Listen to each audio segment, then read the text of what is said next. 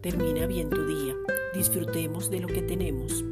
Al nacer de nuevo podemos celebrar lo que tenemos, una nueva familia en Cristo, una nueva naturaleza, el amor que ya ha sido derramado en nuestros corazones y que lo podemos manifestar, una nueva vida y el nuevo vestido que nos marca la diferencia.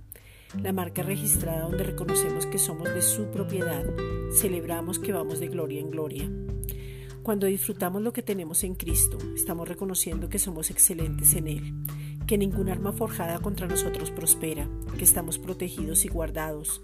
Rompemos con toda mentalidad de subsidio, esclavitud, de mendigo, de huérfano para saber que somos ganadores. No invertimos en la gente, sino que damos lo que Dios Padre ya nos dio.